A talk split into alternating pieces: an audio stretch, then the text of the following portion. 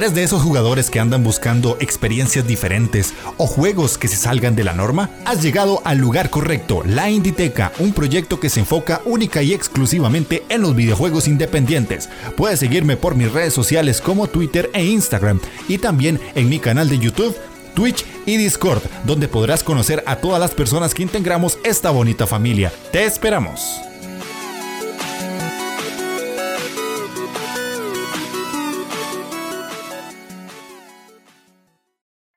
Hola jugones, ¿cómo están? Sean bienvenidos a la Inditeca, el podcast dedicado exclusivamente a los videojuegos independientes. Yo soy Jeff de Astora y como pudieron ver en el video para los que están en el canal de YouTube, hoy tengo una invitada especial que se llama Kaira North y ahorita la vamos a presentar porque el día de hoy vamos a hablar de un tema muy interesante que planteamos los dos un poquito basándome en lo que ella hace en sus proyectos que como ustedes pudieron ver en el título también es el diseño de niveles en videojuegos independientes y todo lo que eso rodea a los juegos que traemos aquí a la Inditeca y que yo sé que también Kaira ha jugado por lo que ya hemos hablado. Para los que no conocen a Kaira, es una chica que eh, conocí porque en algún momento escuchó la Inditeca, me comentó y a partir de ahí pues seguimos hablando hasta el punto de que ya ahora está aquí de invitada. También he participado con ella en un podcast de la Taberna del Androide, por ahí les vamos a contar un poquito más que tiene que ver eso y Kaira con la Taberna, que ustedes saben que son eh, amigos muy cercanos de la Inditeca. Y la idea de este programa es, desde nuestra experiencia y nuestra perspectiva, comentarles a ustedes todo ese tema tan interesante que es el diseño de niveles en videojuegos. Así que, como me gusta decirles, pónganse cómodos, agarren su mando, presionen Start porque iniciamos partida. Y bueno, ya para dar inicio con el programa de esta semana, pues como pudieron ver, Kaira North es la invitada de la Inditeca en este programa de la segunda temporada y con ella vamos a hablar de temas relacionados a lo que hace. Que qué no hace Kaira, básicamente. Eh, es una chica que eh, desde que la encontré en internet eh, dije aquí hay, hay calidad, porque literal ella tiene de todo. Tiene su página web que es kairanord.com y a partir de ahí empiezan a desplegarse un montón de cosas como sus dos canales de YouTube, su cuenta de Twitter, cuenta de Instagram Participa también en la taberna del androide como podcaster, hace streams. Bueno, Jaira, ¿qué no haces? de todo haces, esos de esas personas que yo traigo aquí, que yo digo, ¿cuántas horas duerme? ¿Qué, ¿Cómo hace para distribuir su tiempo? Y entonces, si a ustedes les gustan los streams, tienen el canal de streams de Kaira. Si les gustan los videos de YouTube, tienen los dos canales, que uno es Kaira North, así como ustedes están viendo ahorita en el video, que es lo que hace subir gameplays, guías de videojuegos y un poquito de opinión. Y además está su otro canal, que es por el que yo la conocí ya más directamente, que es Diseño y Videojuegos, que en este caso hace análisis de videojuegos, pero enfocados al diseño de los mismos en cuanto a diseño de niveles o diseño de la del juego en sí en cuanto al arte o en cuanto a la jugabilidad o cómo combinan todo este tipo de cosas. ¿Por qué? Porque ella es diseñadora. Entonces, su área profesional la trae al mundo de los videojuegos para darnos a nosotros una perspectiva y una visión muy bonita. Así que creo que más allá de lo que ya he dicho, no sé si quieres contar algo más, Kaira. Así que bienvenida a la Inditeca, ¿cómo estás? No, muchas, muchas gracias por invitarme y te voy a contratar para, que me presentes, porque lo explicas tú todo mejor que yo, así que... No, es, un placer estar aquí. Como ha dicho Jeff, lo encontré en un, Bueno, pues escribí en un comentario de la NTTK, oye, me gustó mucho el programa y de verdad me gusta mucho el programa. Y, es un placer estar aquí y sobre todo para hablar de diseño de niveles, que, que, es algo que me encanta. Como ha dicho Jeff, pues yo soy diseñadora gráfica de, trabajo. me dedico a, diseñar eh, etiquetas, que es un mundo un poco raro, pero bueno. Pero es verdad que mi pasión siempre han sido los videojuegos y, y como al final diseño, pues los conceptos básicos de diseño te valen tanto para el diseño gráfico como para diseño de niveles o tal, pues, pues aquí estoy. Ok, ok, sí.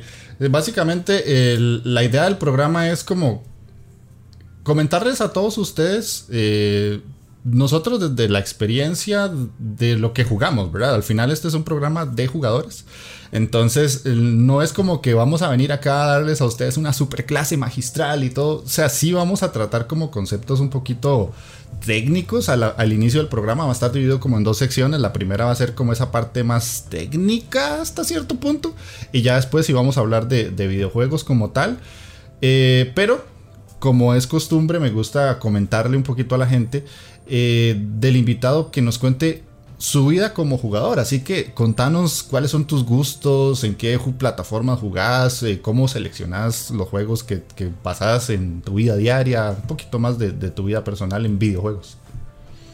Pues yo es que mira tengo una vida de jugadora un poco rara y es que es que mi padre desde, desde muy pequeña él también es jugador, entonces yo he crecido siempre con, con videojuegos en casa y, no es que creciera con consolas en casa, eh, crecí con emuladores mm. en ordenador. Entonces crecí con una Super NES, pero no con la Super NES en, físico, sino con el emulador con todos los juegos, todo el catálogo y todo lo que podía jugar, jugadora de PC. Y claro, yo hacía Lance Party en casa porque como jugaba mi hermano, jugaba mi padre, jugaba todo el mundo, pues claro, yo he crecido con videojuegos toda la vida, ¿no? Entonces para mí es algo muy raro que creo que la gente normal dirá, vale. Y, entonces ya a partir de ahí como que siempre ha sido una parte importante de mi vida y la he intentado llevar siempre más allá de, del ámbito del hobby. También, pues por ejemplo, cuando estuve en la universidad, eh, pues estuve en el aula de videojuegos de la Universidad de Sevilla y ahí pues hacíamos actividades para que introduciera más gente a, los videojuegos, ¿no? Gente que a lo mejor no conocía este mundillo, tenía curiosidad o incluso los que estaban metidos, pues intentábamos traer a, a, periodistas o, gente que tenía algo interesante que contar para dar charlas sobre el tema. Y, bueno, siempre ha sido una parte muy importante de mi vida. Siempre también acabé haciendo Games Jam y cosas así, como que me metí en, diseño de videojuegos un tiempo a, crearlos. Y, acabé dando clases en la Universidad de Unity, una, cosa súper loca, pero luego como que se me fue un poco de las manos, me, me propusieron trabajar de ello, pero como que no me gustaba trabajar de mi hobby. no, sé, no sé si suena un poco raro, pero como que dije, me gusta tanto esto, me apasiona tanto que creo que si hago ocho horas al día videojuegos, luego cuando llegue a casa no voy a querer jugar. Exacto. O, lo mismo con el periodismo, ¿no? Porque mi carrera era comunicación audiovisual, que tiene mucho de periodismo también, y me pasó lo mismo. Digo, es que si luego me obligan a jugar un juego porque tengo que jugarlo para esto y a lo mejor no me apetece, ¿sabes? Como que no, no quise mezclarlo a nivel laboral. Entonces me fui, me fui a diseño gráfico. Pero, pero sí, y ¿dónde juego? Juego en todo. La verdad es que tengo, tengo PC, tengo PlayStation, tengo Switch, tengo Xbox, así que... Bueno, Xbox ya no, tenía la 360, pero desde que sacan todo en PC, pues ya no tengo Xbox porque ¿para qué? Pero, pero sí, juego en todo, la verdad. Ok, sí, sí, sos como yo, básicamente. en eso sí nos parecemos, porque yo, este... También juego en lo que sea. Eh, no le hago ascos a nada, además que los indies salen en muchas plataformas, así que no hay problema. Y por el lado laboral, yo también he tratado como de distanciar cosas y tratar de que el hobby sea el hobby y no el trabajo, porque el trabajo a veces es tedioso. Se vuelve como un tema eh, cansado y tratar siempre lo mismo desde que te levantas hasta, hasta que te acostas es, es, es muy tenso a veces. A veces uno dice como, ah, ya no quiero más y buscas otras distracciones. Pero entonces vamos a empezar con el tema de, las, de, este podcast que es por explicar un poquito qué se entiende por diseño de niveles desde el punto de vista más básico. ¿Por qué la pregunta y por qué empezamos por esto? Y es que me ha pasado, lo he leído en Twitter lo he visto en videos de YouTube, que mucha gente a veces confunde el diseñar un nivel o el concepto de diseño de niveles con un juego de plataformas porque es casi lo único que tiene como ese, ese, esa visión de que hay niveles que van cambiando con el juego, pero no necesariamente así. Casi muchos juegos, o la gran mayoría, tiene diseño de niveles, pero su forma de verse es distinta. ¿Qué nos podrías contar por ese lado? Claro, es, en realidad todos los juegos tienen diseño de niveles, solo que dependiendo del género, pues a lo mejor se nota más o se nota menos, ¿no? Pero diseñar siempre hay que diseñar un juego. Lo que pasa es que, claro, dependiendo del tamaño del estudio, yo creo que, se englobará más cosas o englobará menos. Si tienes un estudio muy pequeñito, muy indie, pues el pobre chico que se dedique simplemente a game design, simplemente diseño de, juego, va a tener que hacer todo. Va a tener que hacer diseño de niveles, diseño de combate, diseño de mecánicas, diseño, todo, todo, porque está solo, ¿no? En cambio, por ejemplo, si vas a un, una empresa muy grande, ¿no? Una empresa de AAA, pues tendrán a gente específicamente solo para colocar rocas o solo para diseñar mm, casas o arquitectura. Entonces, claro, pues es que engloba, engloba muchísimos, muchísimos niveles dependiendo, dependiendo del proyecto. Y como tú dices, es verdad que en juegos, por ejemplo, como plataformas, se nota mucho más porque ya directamente dices, vale, es que tengo que poner esta plataforma aquí para saltar aquí y entonces hacer así, como que está mucho más claro. Pero si, por ejemplo, coges un walking simulator que puede parecer que no tiene absolutamente nada de niveles, ¿no? Porque es andar y ya está. es totalmente lo contrario. Necesitas hacer un muy buen diseño de niveles para que andar no se haga aburrido. Sí, sí, de hecho yo traía aquí cual estudiante universitario. aquí un concepto porque me encontré en una página que se llama gametopia.es que ellos lo plantean de que... Ah, moto. Ellos plantean que el diseño de niveles es una figura clave en un proyecto porque puede hacer que un juego se convierta desde muy divertido hasta muy aburrido. Más adelante nosotros lo vamos a hablar porque el diseño de un juego va desde el personaje hasta diseñar la ropa, hasta los niveles como tal. Y un juego puede tener un muy buen concepto en el sentido de la historia, o tiene un muy buen concepto en el sentido del gameplay. Pero si los niveles son muy sosos, la gente se termina aburriendo y no lo va a seguir porque dice, es que siempre estoy haciendo lo mismo o estoy viendo lo mismo todo el rato. Por ese lado va y por eso es que nosotros les queremos como comentar a ustedes es un poquito. Ahora, ellos ponen un ejemplo que dice, imagina un juego de rol con una mazmorra repleta de esqueletos asesinos y de bestias inmundas, y ya te empieza a gustar la idea, pero ahora viene lo mejor. Hay que empezar con la jugabilidad y tenemos que movernos en el escenario, pero si el recorrido es casi siempre el mismo, ¿qué pasa? Claro, ahí tienes un problema. Es que es, básico, es, es, muy básico el diseño de niveles. Y es como tú dices, puede hacer que el juego funcione o que no funcione tú puedes tener un concepto genial en tu cabeza, decir, voy a mezclar esqueletos con no sé qué y va explosiones, súper guay. Pero si luego todo el rato se hace repetitivo, o los escenarios son muy parecidos, o te pierdes y no sabes, el jugador se pierde y no sabe qué tiene que hacer, o te fastidia todo el juego. Toda la idea que tú tienes tan maravillosa en tu cabeza, si luego al ejecutarla el diseño del, del, nivel, el diseño del juego no se ejecuta bien, pues luego pasa eso, ¿no? Que salen juegos repetitivos, juegos que la gente abandona porque es que tampoco me parece todo el rato igual y, eso es un problema que creo que tienen también especialmente los indies, que es donde no tienen tanto presupuesto, a lo mm. mejor no tienen tanta experiencia en hacer un juego que todo el rato sea, sea divertido. Sí, y de hecho ahí yo traigo algo que normalmente mucha gente me critica y tengo la justificación ahorita, este programa me está permitiendo hacerla, que son los roguelike. ¿Por qué? O roguelite también. Y es que son juegos que si uno los pone en análisis son muy cortos. Terminan siendo juegos que se pasan desde 10, 20 minutos a una hora y media. Y muchas veces cometen el error de hacerlo procedural. Entonces lo que agarran es que tienen como 5 o 6 niveles y eso se van repitiendo y repitiendo y repitiendo hasta el punto en el que uno dice, pero esto ya lo vi hace 10 minutos y cuando llevas como 5 horas ves como que a veces los roguelike como más... No me gusta usar la palabra genérico, pero para que se entienda rápido, vas notando como que es un copy-paste de algo que se va sumando porque así se programó. Y uno se queda como, hmm, aquí ya hay algo que no está conectando muy bien. no sé si te ha pasado.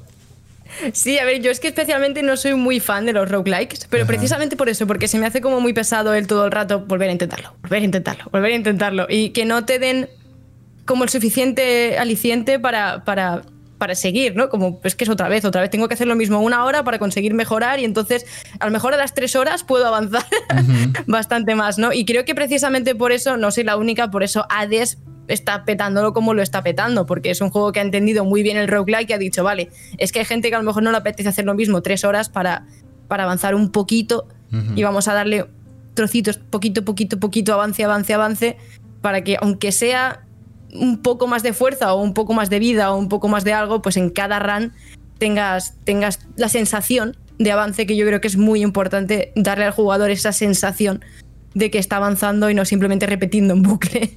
Y creo que eso es lo que hacen muy bien los roguelikes, los buenos, los que hacen muy bien es simplemente darte una sensación de avance al jugador, de de como esas medallitas, ¿no? Como muy bien, lo estás haciendo bien. y los malos simplemente es otra vez, otra vez, otra vez, otra vez. Que hay gente que le gusta, ¿eh? Que no tengo nada en contra, pero a los que no, pues. sí, sí, conozco a alguien que le encantan. no creo que escuche el podcast, pero sé que le encantan. De hecho, antes de empezar a grabar, yo me estuve viendo un par de videos y te los comenté ahora como fuera de micrófonos que eh, era uno de Alba Mayo, el desarrollador español, y otro desarrollador de España que se llama Guincho.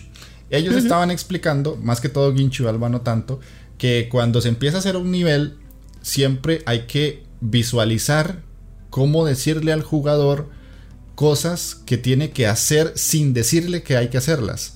Entonces él explicaba que para abrir una puerta ponía en grande que el jugador necesitaba 10 monedas. Y que apenas iniciaba el nivel ponía 4. Y llegaban hasta donde termina esa puerta y le pone el 10. Entonces el jugador automáticamente, sin ningún letrero, sin ningún texto, entiende que tiene que conseguir 10 monedas porque ya consiguió 4. Y a partir de ahí el camino se, se bifurca y son dos opciones, derecha e izquierda. Pero a la derecha al final ve una moneda que brilla muy pequeñita. Entonces dice, ah, es por allá. Y también la, el piso tiene como eh, césped y además tiene un camino de tierra. Y dice, ah, ok, esto si yo llego al final me va a llevar a algún lado. Esas son las cosas que uno dice, ah, aquí es donde se pensó todo muy bien. Porque no solamente es el hecho de que es donde siento yo hay muchos problemas que a veces cuando se hacen análisis se cometen errores que es criticar un juego en el diseño, pero no porque la gente diga, es que está mal hecho el diseño porque no me guió o no me enseñó el juego las herramientas necesarias para yo pasarlo, sino que muchas veces la crítica que se hace es que el diseño era aburrido. Tal vez no necesariamente era aburrido, sino que no estaba bien creado para que el jugador tuviera todo de forma intuitiva. No sé qué pensás vos de eso. Sí, es un tema muy interesante y esto sí que es un concepto que yo creo que se aplica a todo el, a todo el diseño, a cualquier cosa que vayas a diseñar, y es la intención. la, diferencia entre el arte como tal, vamos a decir, un cuadro, es simplemente tú pintas algo que a ti te parezca bonito, que sea atractivo, que a ti te guste, o, no, que sea feo, pero que te haga sentir algo, como que es más expresarte. Pero en cambio, cuando diseñas algo, tienes siempre una intención detrás. Es como que quieres que la persona que yo qué sé, consiga este smartphone, le parezca, le parezca caro, le parezca barato, le parezca, no sé, más bonito, más feo. Quieres que sea más rápido de usar, más lento de usar. Y en un diseño de niveles, pues al final es, es lo mismo. Es como tú dices, tú pones una moneda en el escenario, pero el buen diseño de niveles sabe perfectamente por qué está poniendo ahí esa moneda, para qué y con qué objetivo, con qué finalidad. Y, justamente es, algo que puede parecer fácil, pero es muy difícil, sobre todo sin, sin testing. Los, juegos que no tienen testing en ese tema es muy difícil porque, claro, llega un punto en el que tú ya te sabes tu juego, tú sabes perfectamente lo que tienes que hacer, pero cuando llega otra persona dice, ¿what? Ajá. Sí, eso suele pasar mucho. A mí me pasó, hice, hice un juego en Flash hace, hace muchos años y, claro, era un juego así de puzzles, aventura gráfica y, para mí era súper fácil. Yo llegaba y decía, pues, pues, haces esto aquí, esto aquí, esto aquí. Y claro, cuando, cuando lo tuve que presentar y la gente estaba jugando, pues la gran mayoría no sabía pasar el principio. Yo estaba como, joder, que, que yo pensaba que los puzzles eran fáciles y esto es súper difícil. La gente no sabía hacerlo. Entonces, pues bueno, pues es, mucho ensayo y error para, para, conseguir un buen diseño de niveles. Sí, sí, de hecho o ser un genio también. Sí, sí, sí. Son, son de esas dos pocas cosas que pueden ir de la mano. Pero pasando más bien ya ahora a, una situación más personal, aquí traemos una pregunta que es que para nosotros y la gente que escucha el programa en comentarios lo puede decir, sería muy bonito leerlos.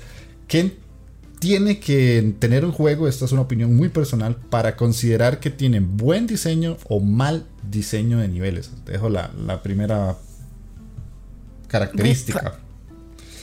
A ver, para mí creo que es muy importante lo que tú decías, que te explique todo pero sin explicarlo. Ajá. Me parece, me parece algo muy básico, pero que es muy difícil de hacer. Por ejemplo, los juegos que empiezas así directamente te ponen pantallas de texto y pantallas de texto de y este botón para no sé qué, pero luego puedes usar este objeto para... Creo, creo que es un mal diseño de niveles y mal diseño en general. Todo lo que el mejor diseño es el que no se ve, es el invisible. Y para todo, ya no solo para videojuegos, para todo. Es como si, por ejemplo, vas a un ascensor y tú no sabes qué botón tienes que pulsar y tienes que leerte unas instrucciones para saber qué botón es para arriba y qué botón es para abajo, ¿vale? Entonces,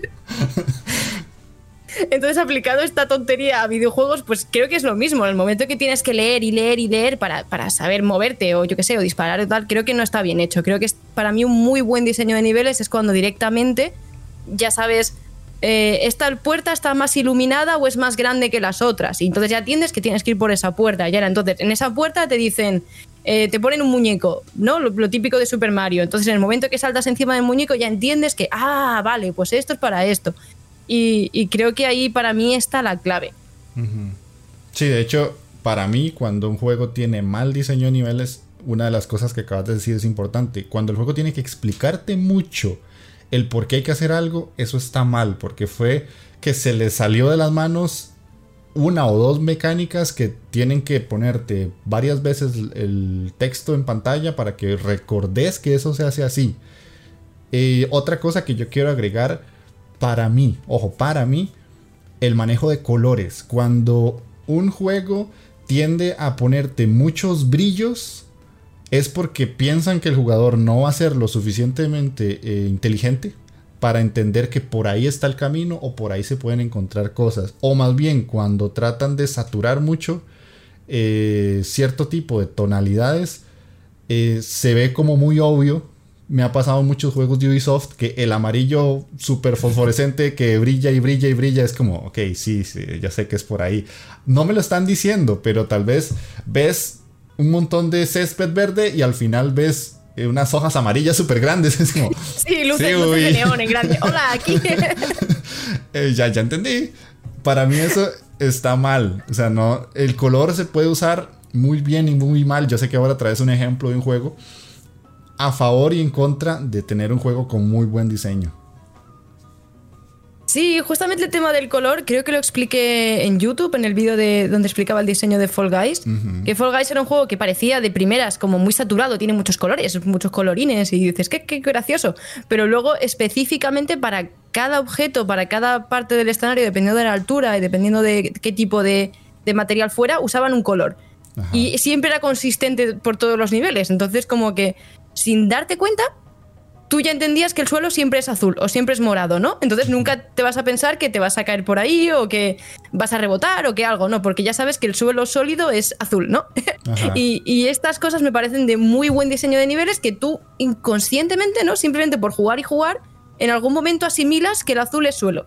Ajá. Y, y eso sí me parece muy buen ejemplo. Por ejemplo, otro otro que lo hace muy muy bien es Goner, no sé si conoces el, el roguelike, que es un juego que, básicamente te, te, describe todo con colores, ¿no? Por ejemplo, el personaje principal y el suelo es azul, pero luego los enemigos son claramente rojos, la munición es amarilla, ¿no? Es como que que no te lo pone como si fueras tonto, es simplemente que como todo va tan rápido, muchas veces en un rock juego de acción va todo tan rápido, pues claro, tienen que ponerte mm, directamente ya con colores, si lo hacen bien, pues sabes perfectamente que bueno, ves algo rojo y ya directamente dices enemigo, no hace falta ni que distingas la, la forma del personaje, por el color ya lo sabes. Sí, de hecho, a mí me hizo mucha gracia cuando jugué por primera vez Super Meat Boy, porque es un juego que es difícil, es frustrante, pero el hecho de que la sangre quede marcada te indica muy bien en qué momento el salto está mal dado para morir. Y yo me quedé loquísimo, es uno de los juegos que más adoro por lo mismo, porque el juego en sí no, nunca, nunca te pone texto, más allá de se brinca con A y con B aceleradas o algo, era con X creo. Pero el, dejar el trozo de, de sangre o de carne o lo que sea, te explica sin decirte nada por dónde es el camino correcto. Y cuando lo logras, decís, ah, ok, por ahí era donde tenía que saltar y ya tu cerebro va asimilando que justo en ese momento, en ese instante, tienes que apretar el botón para que el muñeco salte y no se estampe contra una contra la pared o lo que sea que tengan que matarlo. Para mí eso sirve justamente, mucho. Justamente estas cosas son las brillantes, ¿no? Lo que, hace Super Meat Boy brillante es, es este detallito tan tonto pero que no tienen muchos de las otras plataformas, pero en este enseguida captas ¿no? el, mensaje. No sé si tenés otra característica. A ver, tengo otro ejemplo de color. Por ejemplo, Doom hacía lo mismo. Doom hace exactamente lo mismo. Es un juego muy frenético, pero en el Doom Eternal lo que han hecho es poner colorines a, las municiones y a la armadura y tal, para que directamente, si ves un punto verde a lo lejos, dices ¡Wow! ¡Armadura! ¡Corro! Entonces, bueno, hay muchos buenos ejemplos. Otra cosa que ah, esto es más personal que nada, esto es muy, muy mío, no quiero, no quiero que se entienda como mal, mal diseño, porque creo que no lo es, pero a mí se me molesta mucho cuando me pierdo. yo, yo, sé que hay gente, yo sé que hay gente que le gusta perderse. A mí también, pero cuando se hace bien. cuando, cuando te dejan en una sala enorme, gigante, yo qué sé, digamos, por ejemplo, Amnesia, ¿no? Que te pone en una casa y, busca. Ah, ¿Sabes? sí. A mí, a mí me molesta, me molesta mucho. Es como mínimamente ponme un pequeño, yo qué sé, un algo, una pequeña indicación o destácame una zona más. No hace falta que sea muy, muy llamativo, como decías tú, con luces de neón, ¿no? Pero sí, muchas veces se puede destacar por muchos motivos, ya sea por el color, por el tamaño, ¿no? Porque una cosa es un poco más grande que otra, o porque esté más separada que las demás. Y a mí sí me molesta mucho el que a lo mejor lleve dos horas atascada porque no encuentro un papel que me he dejado en una esquina de una habitación, ¿sabes? Si no lo encuentro. Yo qué sé, es como ponme, ponme sangre alrededor o ponme algo que directamente diga yo, ah, vale, está ahí. A mí eso me molesta mucho porque, no sé, me gusta, me gusta más que me, que me guíen, ¿no? En ese sentido, no, no en el sentido de, sé que es una tontería que me falta, pero no lo encuentro y me frustro y, dejo el juego. No es, no es, por ejemplo, un mundo abierto que digo, voy a explorar el mundo abierto, porque eso sí me gusta mucho. Lo que no me gusta es eso, que me encierren, que diga, o oh, es que me falta una llave y, pueda estar cuatro horas buscando la llave. Eso sí me molesta mucho. Sí, no, de hecho, vieras que a mí me pasan montones también porque yo soy una persona muy desesperada, o sea, yo quiero todo como para ayer. Y cuando un juego puede más que mi paciencia, yo lo dejo por lo mismo. Y tal vez ahí es donde mucha gente siempre dice, es que este juego no es para mí. Ahí es cuando uno dice, sí, este no es para mí. De hecho, me pasa mucho con los juegos de puzzles, que normalmente son juegos que me frustran mucho porque algunas veces la curva de dificultad no está bien hecha. De hecho, hace poco me regalaron uno para hacer un stream uno de los chicos que me ve streameando, yo dije que los juegos de puzzles me, cuestan, soy malo para ellos. Entonces él muy amablemente me regaló uno. Pero el juego cuando empieza, literal, das start y empezas el puzzle. O sea, no hay nada, no te dice ni qué botones sirve para qué. Cuando realizas una acción, ves que pasa algo en pantalla, pero te quedas como, ¿y, qué? O sea, ¿qué, qué, qué me aporta? ¿Qué juego? ¿Qué juego? Eh, ya te digo el nombre. Porque sí es muy extraño. O sea, lo consiguió en un bundle de Fanatical y me lo regaló así porque quiso hacer que pasara un mal rato. se llama. No, tengo, tengo, tengo curiosidad. Se llama Way Out, todo pegadito, 2. No lo conozco, ¿no? Es, un indie así ya muy, muy indie. Muy, muy indie. vale. Eh, y no, o sea, no pude, pero más que todo fue por eso, porque el juego en sí no me dio nada. O sea, no, no me explicó absolutamente nada, nada, nada, nada. Y yo lo estaba streameando de muy buen corazón, por decirlo así, pero por dentro yo estaba sufriendo. Yo decía, yo nada más quiero quitar esto porque no me gusta. Y es porque estaba sufriendo porque el juego no me decía nada. Y la gente del chat me decía, tenés que hacer esto y esto y esto. yo, pero, pero ¿por qué? ¿Cómo? ¿Cómo se dieron cuenta? ¿Cómo se enteraron de que había que hacer X acción si yo ni siquiera la noté? Sí, a mí me pasa mucho también que a lo mejor me atasco mucho en un puzzle, ¿no? Por ejemplo, ah, estuve unos días jugando Call of the Sea, que ha salido hace poco, y hubo justamente un puzzle que me atasqué, pero busqué la solución y sigue sin entenderlo. Es como, no me acuerdo exactamente qué puzzle, pero me molestó mucho. Es como, pero, vale, o sea, entiendo por qué la solución que me estás poniendo, pero no entiendo el por qué no entiendo por qué esto tiene sentido hacerlo, ¿no? y, este tipo de cosas sí me, molestan un poquito, pero bueno, entiendo también que, hay gente que sí que le gusta que le dejen ahí a su, a, su a su bola y que se busque la vida. Pero tiene que tener paciencia que yo no tengo. Exactamente. De hecho, mucha gente cuando a veces hace análisis de juegos siempre dice, es que este juego no es para todo el mundo. No, es que cualquier juego no es para todo el mundo, porque así como hay diferentes tipos de jugadores, hay diferentes tipos de inteligencias y todo eso siempre se relaciona de alguna manera. Ah, yo soy muy bueno para los juegos eh, hack and slash y de reacción, porque desde niño hice mucho deporte, entonces mi mayor fortaleza es la reacción. Pero una persona como mi novia, que ella es más bien muy calculadora, los juegos de puzzles y tranquilos se le dan súper bien. Pero los de reacción se le dan súper mal. O los juegos rítmicos, ella no tiene ritmo. es como la canción de que no tengo ritmo, la de Phineas y Ferb. O sea, así. Pero para los puzzles ella es una genio. En cambio, yo soy eh, diferente. Y aquí como que agrego otra cosa con respecto a la pregunta y es que para mí muchas veces y a día de hoy es algo que muchas desarrolladoras están dejando de lado y con el diseño de niveles va de la mano y es que dan por sentado que quien juega videojuegos sabe jugarlos. No sé si vos has hecho el experimento social de prestarle un mando a alguien que nunca juega y lo primero que hace es agarrar y hacer esto y, ver, o sea, qué, qué hace qué botón. Y hace la, acción de ver el botón y ver la pantalla después de apretar el botón. Y uno se queda como, aquí algo está fallando, aquí algo no hace clic porque estás desviando la atención de la persona al mando versus lo que pasa en pantalla. No sé si estoy haciendo algo muy exagerado. A ver, sí que creo que es un poco exagerado porque al final hay muchos juegos que, directamente, como tú dices, no son para todo el mundo. No, no le puedes coger a tu madre y darle Dark Souls, porque, porque la pobre va a dar dos pasos y, va a decir que, ¿por qué? si no sé ni moverme, ¿no?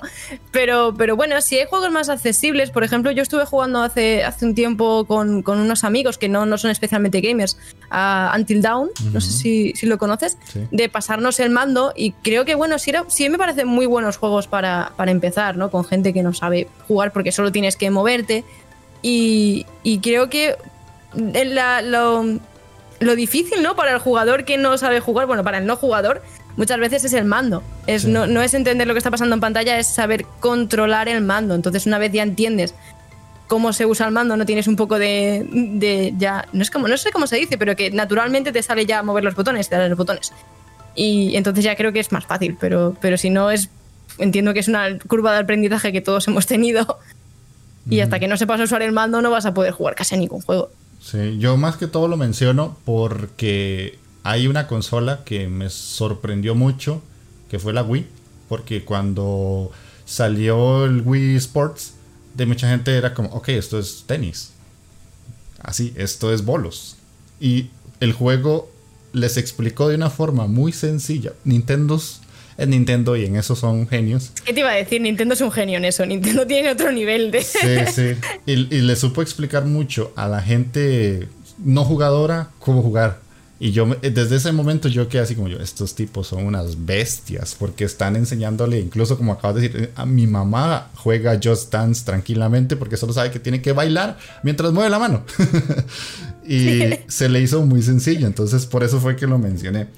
Pasemos a la otra pregunta, Kaira, que ya es la última, que dice, dentro del juego indie, para vos, ¿cobra mayor importancia tener un buen diseño de niveles versus el AAA? Uf, esta creo que es una pregunta muy difícil, porque a nivel de presupuesto obviamente no pueden competir. O sea, a nivel de talento creo que sí, creo que hay mucha gente que es increíble a nivel indie, que hace juegos que dices tú, pero, pero esto no te lo hace ni un equipo de 50 personas. Pero, pero claro, a nivel más general es verdad que un equipo de 50 personas, pues, y más con experiencia y con presupuesto y con dinero, pues seguramente te hace un mejor diseño de niveles que en general cualquier indie, generalizando, ¿vale? Quitando las obras maestras del indie y los juegos súper conocidos. Pero para mí no es que tenga que tener un mejor diseño para destacar, para mí, a nivel muy personal, ¿eh? creo que me tiene que ofrecer algo diferente que el AAA no me puede ofrecer. Sí para mí es como ese es el punto fuerte que tienen los indies, porque si no puedes competir con el más grande, pues dame otra cosa, ¿no? Sí. si, si, sabes que nunca vas a poder competir, por ejemplo, con FIFA, porque es que no puedes llegar al nivel de tecnología ¿no? que tienen, pues hazme un juego de fútbol que sea diferente, que sea divertido. Y yo creo que ahí los indies sí tienen un huequecito y sí triunfan. Por ejemplo, para mí específicamente, los, los indies más de chill, más de tranquilo, son, son mis indies, porque como el el triple A de acción hay muchísimo, ya sea de, acción de shooter o acción de aventuras o lo que sea, pero el triple A acción suele ser lo, que más vende y suele ser lo que más hay. Pero triple A tranquilos hay, muy pocos. Triple A de slow gaming, alguna habrá, pero, pero lo más parecido puede ser Journey, pero es que Journey también es indie. Entonces, para mí, para mí los indies tienen que destacar en estas cositas, ¿no? De decir, que, ¿qué no me puedes, no me puede dar un triple A y qué, qué me puedes dar tú? Y, si tiene un muy buen diseño de niveles, yo creo que ahí es cuando los grandes indies se hacen muy potentes, porque ya dejas de ser como un indie del montón, tienes un diseño de niveles muy bueno y no te puede hacer competencia a nadie porque no hay ningún AAA que esté haciendo lo mismo que tú. Sí, es como la, la, trifuerza del éxito en el indie, porque se dan muchas cosas en un momento específico que funcionan. Que el ejemplo más rápido yo creo que es Hollow Knight. Para Hollow Knight es creo que muchas personas lo, tienen como uno de los principales exponentes porque se han hecho videos y análisis y mucha gente que analiza no solamente el juego, sino el desarrollo detrás de por qué es un Metroidvania muy novedoso, por qué aporta tanto, por qué no solamente importa el arte de Hollow Knight, sino que además es todo el mapeado que tiene, cómo los personajes, o sea, es, combinar muchas cosas. Y a esto le quiero sumar algo que yo escuché hace poquito eh, de Alex, eh, Alex Pascual del Nexo, que él decía, eh, estaba hablando de los indies y en un momento dije, bueno, es que yo estuve jugando tal, ahorita no me acuerdo cuál era, y yo siempre me pregunto, ¿qué me ofrece? Porque indies hay muchos, yo siempre lo he dicho, si la gente que juega AAA se queja porque no tiene tiempo, eh, vénganse para este lado de la acera y se dan cuenta que yo no tengo tiempo para jugar. O sea, solo esta semana han salido como 40 juegos independientes, pero siempre hay que buscar el que te da ese algo que uno dice, mm, esto me llama porque no es exactamente lo que vi la semana anterior o no es lo que jugué hace dos semanas. Y eso es lo, bonito y es lo agradable que, como decís vos, no solamente es tener un mejor diseño de niveles, sino es destacar en algo que tal vez eh, otro no destaca. Y se puede mm, como pasar a cualquier otro campo de, de, la vida. O sea, yo tengo mi canal de YouTube, vos tenés el tuyo. ¿Qué hace Kaira que no hace la Inditeca? ¿Qué hace la Inditeca que no hace Kaira? Porque la gente va a ir a ver tu canal y no va a venir a ver el mío. ¿Por qué van a ir a escuchar, qué sé yo, el podcast de la taberna y no el mío? Porque siempre tenemos que darle algo a la gente extra. Cuando vas a estudiar una carrera, vas a una universidad, ¿qué me da esta universidad que no me da la otra? Porque esta carrera es más cara que esta otra carrera. Y así, así funciona la vida, básicamente. Entonces, en sí, básicamente. En el videojuego pero, se, Pero esto que te decía, que no creo, no creo que los indies tengan que competir en diseño de nivel con los AAAs, porque creo que en general van a otras cosas. Exacto. En, muy general. Eh, obviamente hay muchos indies que intentan copiar juegos grandes, ¿no? Pero los más originales, por decirlo, siempre creo que juegan en su propia liga, juegan en su propia cosa. Y es verdad que ya en el momento que, por ejemplo, plataformas indies hay muchos, que suelen ser más fáciles de hacer, entonces pues suelen salir muchas plataformas. En el momento que tú tengas un plataformas con muy buen diseño de nivel o muy buena historia o algo que sí que destaque especialmente mucho, es verdad que eso te va a hacer destacar sobre los otros indies. Pero no sobre los AAA, creo yo. Nunca, nunca vas a decir, pues que mi, diseño de plataformas es mejor que Crash Bandicoot, ¿sabes? Creo que nunca te van a comparar con Crash, te van a comparar con Celeste o te van a comparar con Meat Boy. Exactamente, sí. De hecho, yo iba a traer a Celeste, porque para mucha gente Celeste ha sido como ese otro juego de plataformas que ha hecho como ¡boom! y explotó.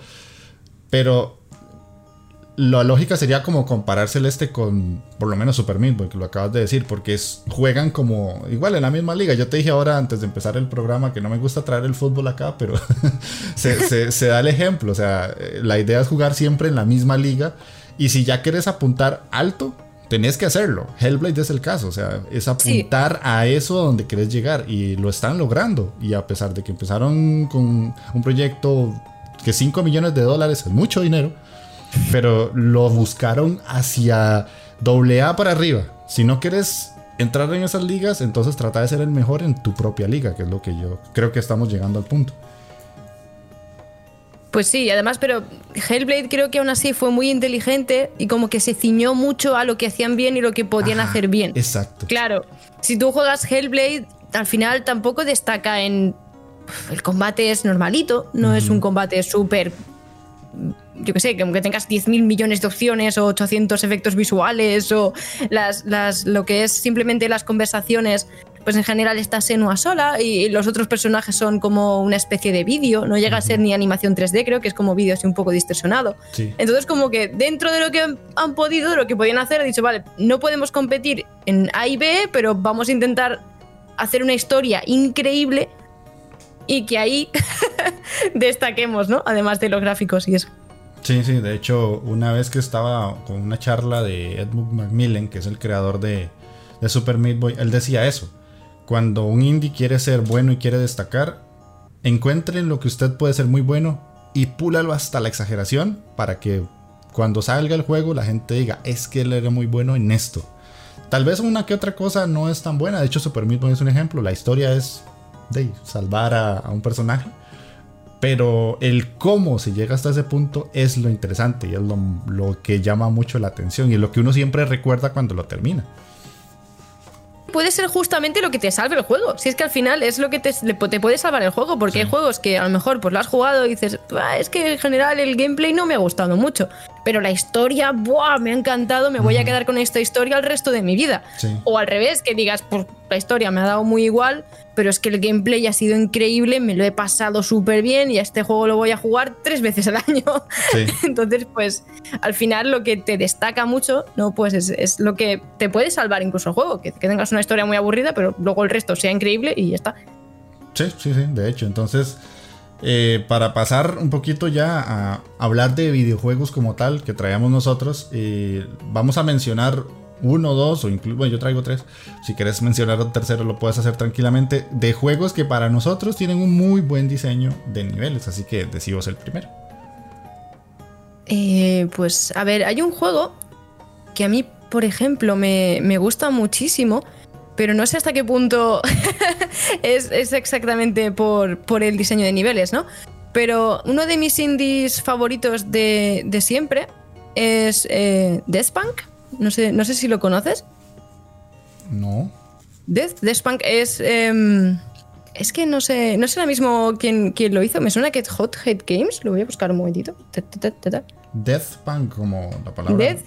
Sí, Death Spunk. Ah, aquí está, aquí está. Ah, lo conozco, pero de nombre. Nunca lo he jugado. Pues es un juego muy divertido. Es un juego de, de además de, de, rock, de Ron Gilbert. Ajá que supongo que, lo conocerá casi todo el mundo por, Monkey Island. Y es un juego que me gustó mucho porque en single player no, no, creo que destaque tampoco demasiado, pero en cooperativo se me hizo como súper divertido. es uno de los juegos cooperativos que, que, me hace, me que me has divertido, se me han hecho a nivel, a nivel indie. Y lo digo porque, porque es un RPG y es verdad que a nivel que los RPG no suelen destacar mucho a nivel indie, ¿no? Así RPG indie hay, poquito, ¿no? Porque suelen tirar a, niveles muy altos, ¿no? O, suele salir cosas que dices tú, bueno, pues esto no, puede competir. Pero este se me hizo como que, que el diseño de niveles es muy guay porque la, progresión que tiene, eh, tanto es, es una trilogía, pero vamos a decir que los dos primeros son, es un juego en realidad. Mm. Porque donde acaba el primero sigue, sigue el 2 directamente, tal cual. Y, lo que hace este diseño es que empieza en un mundo de fantasía, pero luego va avanzando a la época moderna. Y eso tú lo ves poco a poco durante el mapa, ¿no? Como que cada vez los personajes en vez de tener espadas, ahora tienen metralletas, luego llegas al espacio, luego no sé qué, todo usando las mismas formas, los, mismos campos, pero cambiando las skins, ¿no? Y, esa forma de avance me, me, pareció muy divertida y además tiene una historia súper original. que, además lo ves en el, en, el, en el, escenario y creo que es algo que es, siempre es positivo, ¿no? Cuando, cuando la historia se corresponde con lo que estás viendo en pantalla.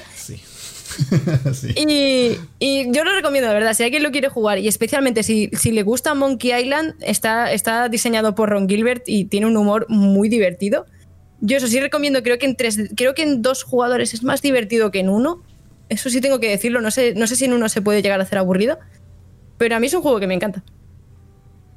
Ok, sí, no, ya está en wishlist. No lo voy a comprar porque ya he gastado mucho dinero, pero sí, ya está en wishlist. Lo que sí me queda la duda porque por lo menos el primero en Steam no aparece como que tenga multiplayer. Eh, tiene multiplayer seguro, seguro de, local. De local. Ah, ok. Local seguro, porque yo lo he jugado varias veces en seguro. Online ya no lo sé. Ok, sí. Puede ser que hayan omitido el online más bien. Porque a veces Steam hace eso, pero me lo apunto. Es verdad, es verdad, pone un jugador, lo acabo de meter, pone un jugador. Pero no, no, es de dos, es de dos. Es de dos, ok, ok. Sí, lástima. Bueno, tal vez lo juega, lo juegue en stream con, con mi novia. porque sí, Yo creo, además creo que es un juego que le puede gustar mucho a, tu novia, porque es, eh, no, es, no es un juego difícil. Es de que el segundo jugador a veces no tiene tanta importancia como el primero, pero es de estos juegos que simplemente le, das a start y el otro ya se une en la misma pantalla, como que van los dos en la misma pantalla. Ah, ok, ok, ok. Yo por mi parte traía, o traigo, traigo más bien a Hatting Time que lo pasé hace, acaso, mes y medio, dos meses, y me encantó, pero me parece uno de los mejores juegos de plataforma que he jugado en muchos años. ¿Por qué? Porque la historia es muy tonta, ¿verdad? Como, como, dirían los británicos, it's silly, pero eh, es muy divertida. Y no solamente eso, sino que para que la gente se dé una idea, si no lo ha jugado, es como una especie de Super Mario 64 traído a la actualidad. Y los niveles están sumamente bien hechos. Todo está muy bien pensado, está muy bien justificado porque es una historia de una chica que lleva su nave y eh, choca contra un planeta o un asteroide, si no me equivoco.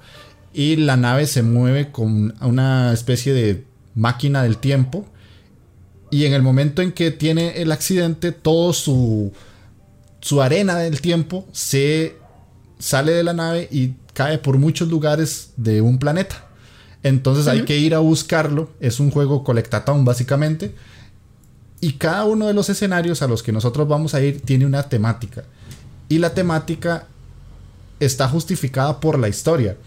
Ejemplo, hay un planeta que son dos personajes, uno es un pingüino y el otro es como una especie de burraca, donde tenemos que ayudarlos porque los dos están tratando de ganar como una especie de Oscar, porque son directores de cine, y el juego divide eso en dos pantallas, el del pingüino es como una especie de festejo, y el de la urraca es una especie de película de acción en un tren. Entonces, a partir de una temática como una película, te generan toda una ambientación basándose solamente en ese punto. Y ese escenario es esa cosa. Hay otro escenario que es de una mafia y te plantean todo el escenario de una mafia y los personajes te persiguen y andan vestidos como mafiosos. Hay otro escenario que es como una especie de mundo de Halloween y todo está planteado así, lo que tenés que hacer. O sea, me voló la cabeza. Ese juego me parece increíble. Uno de los mejores que he jugado desde hace 10 años atrás, por lo menos en plataformas 3D y Colectatón. No sé si lo has jugado o lo conocías. Tengo, lo tengo desde hace mucho tiempo en mi wishlist y sobre todo por la banda sonora, porque un día escuché la banda sonora en, no sé dónde y me pareció tan buena. Es Como el diseño de niveles, no sé, pero la banda sonora es tan buena que tengo que jugar a eso en cuanto pueda. Es excelente, la banda sonora es otra cosa que cuando los combates contra jefes, más que todo, la música, o sea, ya dentro del juego, en los escenarios normales es buena, pero cuando llegas al momento boss fight es como... es increíble, es increíble. No sé si traes ahí otro jueguito. Sí, quería traer uno de... Eh, no sé si es conocido, no sé si es poco conocido, la verdad es que no lo sé. Pero es uno de mis indies favoritos por lo, por lo original que es. Es verdad que es un juego que no tiene level design. Es verdad que aquí me he colado un poco porque diseño de niveles no tiene niveles. Es una pantalla todo el rato. Pero creo que tiene mucho mérito el hacer un juego súper entretenido, súper divertido, con el mismo escenario todo el rato. y este juego es Little Inferno. Ajá. Little Inferno es un juego que es, que es muy difícil de explicar. Es, tienes una chimenea y tienes que quemar objetos en la chimenea. o sea, como que la premisa es muy simple, entonces todo lo que tú ves siempre en pantalla es tu chimenea. Y al quemar objetos, pues te dan dinero para comprar más objetos, para quemar más objetos. la, gracia que tiene Little Inferno es que tienes que. Es un juego de, puzzles, de puzzles, pero, pero no. Eh, son puzzles muy raros porque tienes que combinar un objeto con otro, ¿no? Es como decir, vale, pues si tengo una mazorca de maíz y le prendo fuego, hago palomitas y o cosas así. Y me parece, me parece un juego muy original. Es un juego muy raro, son puzzles muy raros porque al final es quemar cosas con cosas y, a ver qué sale.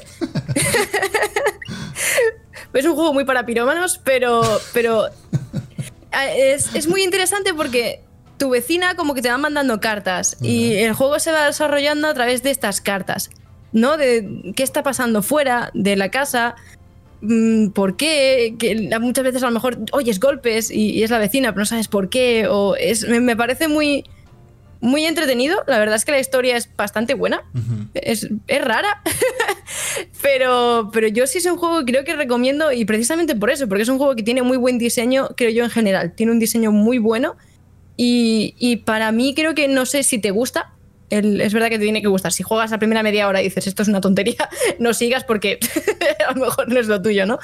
Pero si te gusta, creo que hace muy bien en, en hacer súper divertido, mezclar objetos y, tener la curiosidad todo el rato de decir, ¿qué va a pasar si hago explotar este osito con flores? yo qué sé, cosas así. es, muy loco, tiene ejemplos muy chulos y es un juego muy cortito, son 3-4 horitas. Y no sé, si, si os gustan los juegos de puzzle, si queréis algo original, creo que Little Inferno es de los más originales que hay.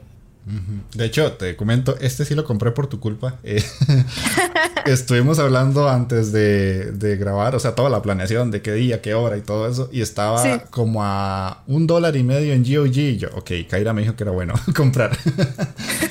estaba barato, pero de igual manera la recomendación fue suficiente para que la decisión fuera tomada. por, un, por un dólar, sí. yo creo que sí los vale, por lo menos para probarlo, a ver si te gusta o no. Ajá, sí, sí, ahí lo tengo.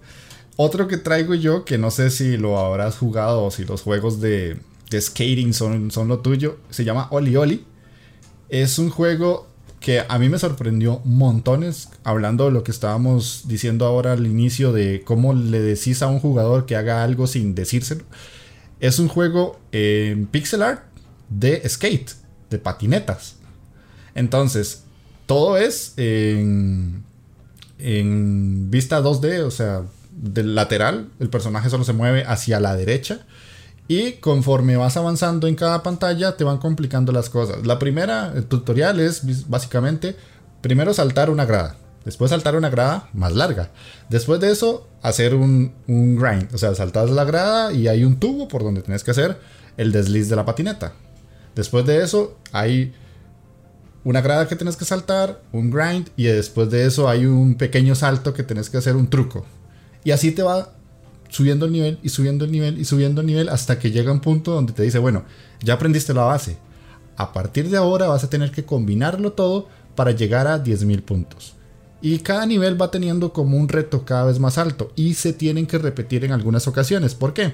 Porque funciona mucho como Tony Hawk, pero los Tony Hawk primeros de PlayStation 1, donde era una única run y cuando terminabas se acabó y hay que volverla a hacer. Entonces, tener los puntos y objetivos de, por decirlo así, nivel principiante, lo terminaste y el juego te desbloquea después nivel medio.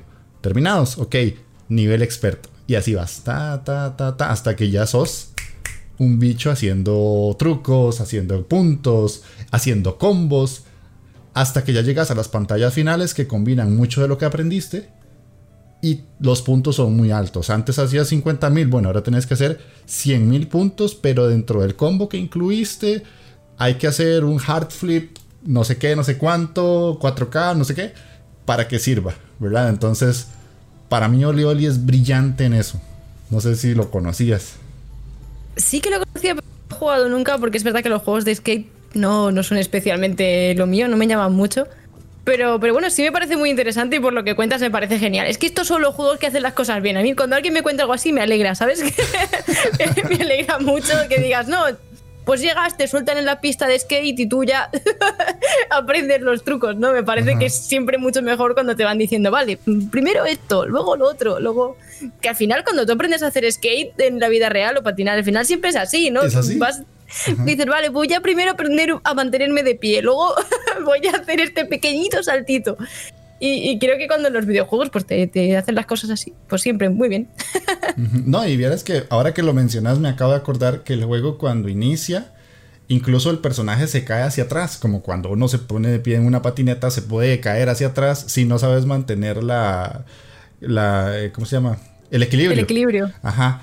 Y además tenés que aprender a acelerar. Hay un botón para que él eh, acelere la patineta y pueda ir a mayor velocidad. Si no haces eso, vas tan lento que no vas a poder brincar ninguna escalera. Que en la vida real es así también. sí. No sé si tenés algún otro. No, especialmente tengo, tengo muchos juegos que me gustan. Otro, otro a lo mejor de mis favoritos es, Shelter. No sé si, si lo conoces. De nombre. Es, una saga de. de es una especie de Walking Simulator, una mezcla entre Walking Simulator, pero de mundo abierto, donde, donde eres un animal. En el primero eres un tejón y me suena que el segundo era un lince. No sé ahora mismo si es pero si no es un lince es un bicho muy parecido. y, y, creo que es también un muy buen ejemplo de diseño de niveles porque te sueltan ahí en el campo, ahí sí es verdad que no te explican mucho, pero como que está todo muy bien diseñado el mundo para que sepas por dónde tienes que ir, ¿sabes? Sin, que te expliquen nada. que, al final, como hemos dicho, me parece un muy buen diseño de niveles. Es decir, y aparte me parece mucho más difícil hacerlo en un, espacio de, un espacio de grande, un espacio grande directamente. Porque si tienes un espacio muy pequeñito es mucho más fácil guiar al jugador, pero en el momento que te ponen un espacio grande de mundo abierto y le das más libertad, es más difícil decirle quiero que vayas exactamente por aquí sin ponerle un caminito de oro y, decirle es por aquí, ¿sabes? Y creo y creo que Shelter eso lo hace muy bien. Aparte de que es un juego muy tranquilito, creo que es un juego muy de relax, muy de si te apetece simplemente chill y explorar con tu animalito el campo. Aparte, creo que fue de los primeros que hizo esto. Luego salieron muchos otros juegos con, zorros y cosas así. Sí. Pero este es de los primeros. Este es un indie bastante viejo. Y, y, el primero específicamente me gustó mucho porque tenías que cuidar como a tus cachorritos. Creo que en el 2 también. En el 2 tienes que. Sí, básicamente tú eres la madre y tienes que cuidar de tus cachorros. Y, y, no sé, me parece de verdad que tiene un muy buen diseño de niveles porque no hay texto, no hay nada. Simplemente tienes que entender cómo hacer que tus cachorros sobrevivan, pero el juego en ningún momento te dice esto es peligroso o por aquí no pases o cosas así, ¿no? Y al final, pues siempre es un buen ejemplo. Un ejemplo de mal Walking Simulator, por ejemplo, sería Everybody's Gone to the Raptor. A mí no me gustó mucho. Precisamente por todo lo contrario, porque te ponía una luz y tenías que seguir todo el rato la luz. Y estaba la luz dando vueltas por ahí, como, hola, eres tonto, tienes que ir aquí, tienes que ir. este sí me molestó mucho. Creo que es de los Walking Simulator que más me han molestado nunca. No porque la historia sea buena o mala, que es otro tema, es el, tener una luz todo el rato que te diga por dónde tienes que ir. Es como, no, no me hagas esto. Sí, sí, a mí tampoco me gustó. De hecho, ahora lo estábamos hablando. Yo lo dejé tirado ese juego porque no. O sea, yo sentía como que el juego me estaba insultando hasta cierto punto porque no me dejaba explorar. Yo podía hacerlo, exactamente, no, no había problema. Pero siempre cuando salía y era como... Y la luz que pasaba yo como, sí, ya voy, ya sé que hay que ir por ahí, solo espéreme, que yo estoy investigando. Eh, y siento que sí, el juego en sí lo, lo hizo mal. De hecho, a mí eh, se me viene a la cabeza uno que no me gusta el diseño de niveles que tiene, pero es curioso porque el diseño no me gusta en cuanto a niveles, pero la jugabilidad sí. Es Sundered, no sé si lo conoces. Sí, pero no lo he jugado. Ajá. Ese juego me dijeron que lo jugara, lo empecé. El combate es sumamente entretenido, pero los niveles son fatales. O sea, el juego es de explorar, es como una especie de Metroidvania. Cada vez que te morís, volvés a iniciar desde una especie de hub central, pero los niveles se generan de forma procedural y se nota muchísimo, pero muchísimo que todo está como mezclado a la fuerza para que tenga hasta cierto punto reto, pero no está como muy bien hecho porque cuando ya has caminado muchas veces por una zona, te das cuenta que simplemente es que generaron muchas veces el mismo asset y lo multiplicaron por un random y es como, ah, esto no se ve tan bien y no aporta nada, o sea, no hay un reto porque una vez que te topas dos, tres plataformas que son iguales, ya las próximas las vas a seguir viendo y seguir viendo y seguir viendo hasta que ya te cansas. Sí, yo creo que es un error que cometen muchos indies que, deciden, vale, como no tenemos mucho presupuesto, muchos recursos, vamos a hacer diseño procedural. Mm. Y no se dan cuenta de que el, diseño procedural es muy difícil de hacer bien, o sea, de hacerlo, así fácil. Claro, es muy fácil porque pones los assets, los programas para que aparezcan y ya está. Pero claro, tienes mucho, mucho, mucho menos control que si tú tienes un entorno cerrado que tú has diseñado, que dices, vale, esta es la habitación 1, esta es la habitación 2, esta es la habitación 3. Y hacer un diseño procedural bien es muy difícil. Sí, es muy, muy, muy complicado, de hecho. Y ya así para cerrar, el otro que yo les quería traer es Gorogoa, que me parece, tal vez, como dijiste ahora, no es un diseño de niveles per se, o sea, no hay como niveles desarrollados, sino que es un juego de puzzles que manipula el espacio y el tamaño de los objetos. Y es un juego en el que nosotros vemos una ventana, por decirlo así, o un cuadrado que se divide en cuatro cuadros. Y cada uno de ellos los podemos mover de arriba, abajo, derecha, izquierda y van a formar distintas cosas. Y cuando logramos resolver el puzzle, pareciera que el personaje camina un nivel y se va hacia el fondo de la pantalla o si estaba en el fondo se viene hacia la parte más cercana y todo se hace más grande. En un, me acuerdo de una parte específica que hay como una especie de dibujo de, de unas escaleras, por decirlo así, y hasta que no pasamos un cuadro de derecha a izquierda, esas escaleras no se hacen más grandes y uno dice, ah, sí podía caminar por ahí. Entonces, ¿es un nivel? Eh, sí, no. O sea, sí porque es más diseño de un puzzle como tal, pero te da esa sensación de que estás avanzando en un nivel y estás como pasando, qué sé yo, de una casa a la calle o de la calle a un castillo. Entonces parece que estás avanzando en niveles, pero lo que estás es resolviendo acertijos. Qué interesante. Este, este sí que lo conozco y además lo tengo en la wishlist de hace, de hace bastante. No sé si incluso a lo mejor lo tengo en Steam, no lo sé, porque tengo un caos ahí, supongo que igual que tú. Pero, pero porque ganó un BAFTA. Me suena que ganó un premio BAFTA este juego. Sí. Y, exactamente, y, algo tendrá. O sea, si le, han, si le han premiado así, no premian a todos los indies con BAFTA. Así que confío, confío en tu opinión y, y tengo muchas ganas de jugarlo.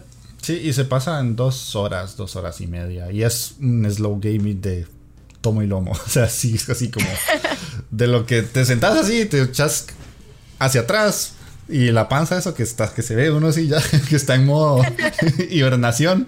Y empezás a mover los cuadros derecha, izquierda, arriba, abajo. Y después es como, ah, que eso mucha gente le llama el momento eureka. Es como cuando, ah, descubrí cómo se hace esa mecánica. Entonces ya pasas del modo reposo al modo de, ah, esto está interesante. Y te pones más cerca de la pantalla para ver las cosas. Así que Gorogoa va recomendadísimo. Entonces, eh, no sé si tenés algo más que aportar o si no ya vamos este, cerrando el programa. Aportar en el sentido de videojuegos, recomendaciones o más bien juegos que no, que por diseño no te gustaron o algo así.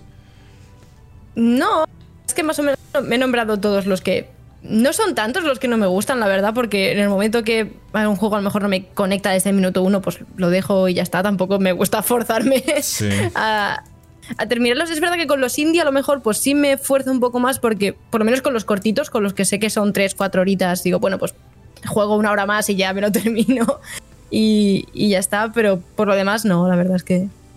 Ok, sí, está bien. Yo traía el Bloodroot así para mencionarlo rápidamente porque sí tengo pensado hacerle un análisis más adelante, que es un juego que estoy pasando en Switch que la mecánica en sí es muy interesante porque es una especie de Hotline Miami donde tenemos que matar a los enemigos como en un solo momento. O sea, si nos mata uno de los enemigos, que va a pasar mucho porque el juego va de eso, de repetir y repetir y repetir, nos van a devolver al inicio de la, de la pantalla. Eso no está mal, eso está sumamente bien y dónde están puestos los objetos y cómo agarrar las cosas y con qué asesinar a los enemigos. Pero de un momento a otro, el juego pasa a tener plataformas y uno es como pero ¿por qué plataformas en esto? Y tiene un problema horrible y es que el personaje no se mueve en 360 grados, sino que se mueve como norte-sur, este-oeste, noreste, sureste, suroeste y sudeste y... sí, como diagonales, ¿no? Como que, va, que van... Ajá. Exacto, no me supe explicar nada. Va en, seis direcciones, básicamente. Vale, vale, vale. yo te he entendido. Genial, con que entendiste esta línea.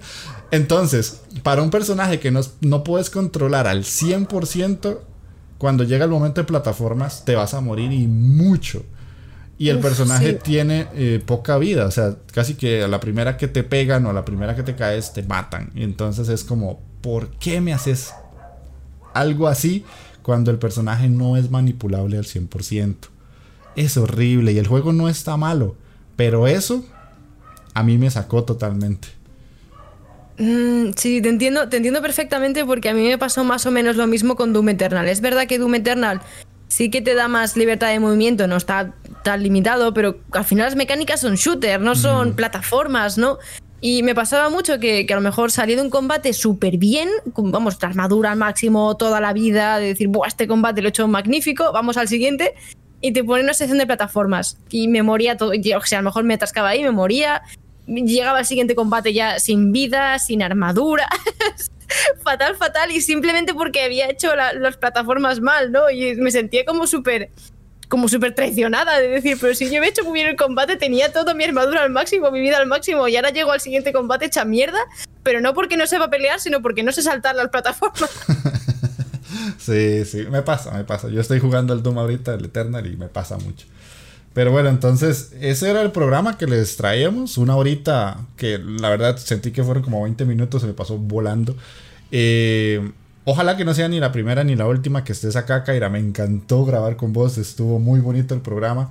Eh, la idea... Yo me, lo he pasado muy bien. Ok, me alegra, me alegra. La idea es eso, como que, de hecho, mientras estuvimos hablando, salieron más temas y la idea es eso, como generar un poquito más de contenido Ojalá que no sea dentro de mucho y podamos hacerlo más seguido porque, insisto, eh, me gustó mucho y no es por, por ser el, bien queda, sino que me, me agradó un montón el programa, quedó súper bonito. Para la gente que está escuchando esto, pueden encontrar a Kaira en diferentes plataformas, como les dije ahora al inicio, está en YouTube con el canal Kaira North, como están viendo el video, North con TH al final. Eh, también tiene el canal de diseño y videojuegos. Eh, también está en Twitter, Igual, Kaira North. Eh, está en Twitch. Sí, creo que en, todo, en todo es Kaira North. Si alguien, donde me queráis encontrar, Kaira North. Y ya. Sí, básicamente ya ella por sí sola es como el proyecto como tal. Eh, y la página que si quieren como ya tener como un, todo en un solo lugar, ahí está la, la página kairanorth.com. Y si quieren escucharla en un podcast, pues ya saben que pueden ir a escuchar La Taberna del Android. Así que Kaira, puedes despedirte. Pues muchas gracias por invitarme, me hace mucha ilusión. La verdad es que tu, podcast me gusta mucho, no lo digo tampoco de bien queda, es de verdad que, me gustó mucho el, rollo de la Inditeca y, ser un podcast de videojuego diferente, que al final se aprecia, ¿no? Porque al final hay muchos, muchos, hay muchos podcasts de videojuegos, pero hay muy pocos que, hagan cosas así de especiales, ¿no? Es decir, vamos a hablar de indies sin, sin meterte en polémicas o, sin meterte en noticias. Y, justamente los, últimos formatos de entrevistar a gente me están gustando mucho, así que te animo mucho a seguir con el podcast y, cuando quieras volver a invitarme, yo por mí encantada. Ok, perfecto, sí. Vas a ver que te voy a estar escribiendo mucho a partir de ahora. Por lo menos, si no es para invitarte al programa, que fijo lo voy a hacer, es para simplemente conversar con vos, porque me agradas mucho como persona. Siento que sos una persona muy agradable. Eh, para la gente que este, quiere escuchar más de la Inditeca, ya saben, al igual que Kaira, yo soy un loco el generar contenido, solo me falta este, ya tener un, algo extra que no haya logrado, porque también tengo el Discord para que quieren hablar por ahí. Tengo el canal de YouTube, está el canal de Twitch. Escribo en Game también análisis de videojuegos. Está el podcast que es en iTunes, Spotify, Google Podcast, iBox y se me va uno. Anchor y Anchor también. Por ahí estoy gestionando que salga en Amazon pero estoy esperando la respuesta para la gente que lo va a empezar a utilizar. La verdad no sé, lo voy a hacer porque puede ser que de aquí a un año Amazon sea el mayor host de podcast, uno nunca sabe, ¿verdad? A veces esas cosas hay que tenerlas en cuenta, así que estoy gestionando que esté en Amazon, pero ya saben que pueden escucharlo por ahí o si no eh, quieren eh, verlo en YouTube, que para la gente que lo está escuchando en este podcast es especial porque Kaira sí tenía la cámara y todo, entonces está saliendo aquí para que la quieran, por si quieren verla, no solamente escucharla. Así que eso sería todo por esta semana. Nos estamos escuchando la próxima. Chao. Adiós.